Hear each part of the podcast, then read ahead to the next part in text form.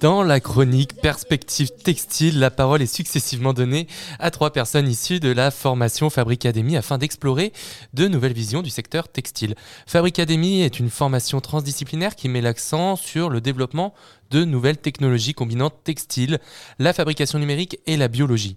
Dans cette chronique, Laura Guillerme nous propose de changer de point de vue sur deux déchets du quotidien, les cheveux et les poils de chien, pour découvrir des ressources méconnues.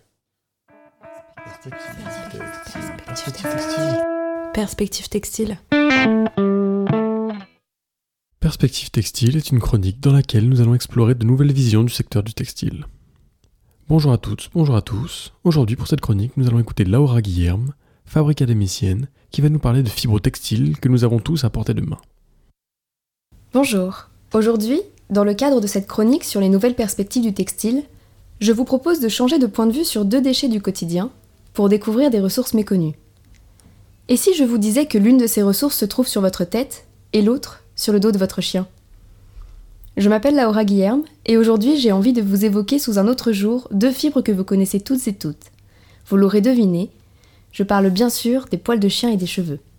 Commençons par évoquer les poils de chien, ces poils qui finissent bien souvent à la poubelle.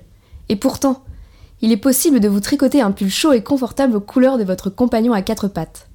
De nombreuses races de chiens possèdent un poil doux et suffisamment long pour en faire des pelotes de laine. Ce qu'il faut savoir, c'est que la fourrure d'un chien est constituée de deux types de poils, les poils de couverture et le sous-poil. C'est ce sous-poil qui s'avère le plus efficace dans la mise en forme de la laine de chien. En France, par exemple, l'entreprise artisanale Canislana se propose de vous confectionner des pelotes à partir des poils brossés de votre chien ou de votre chat. En tant qu'amoureuse des chiens, ça me ravit. Et pour revaloriser ces fibres à plus grande échelle, me demanderez-vous? C'est possible aussi.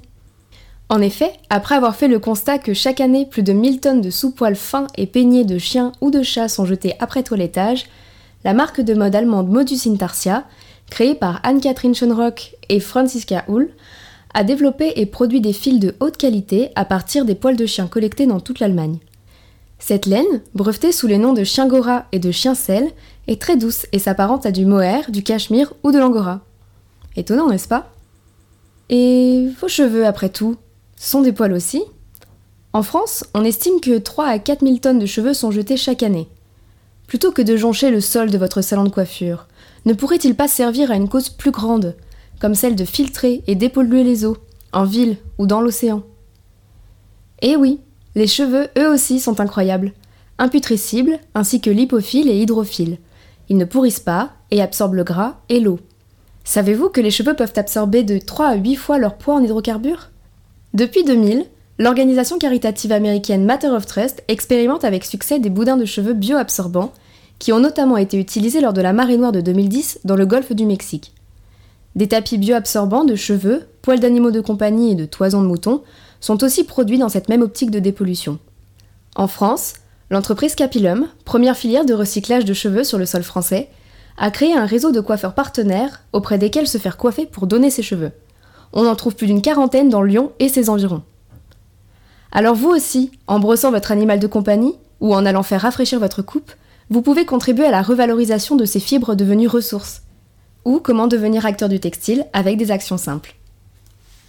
Un grand merci pour ce partage et je vous donne rendez-vous demain pour une nouvelle chronique sur les perspectives textiles. Perspective. Textile.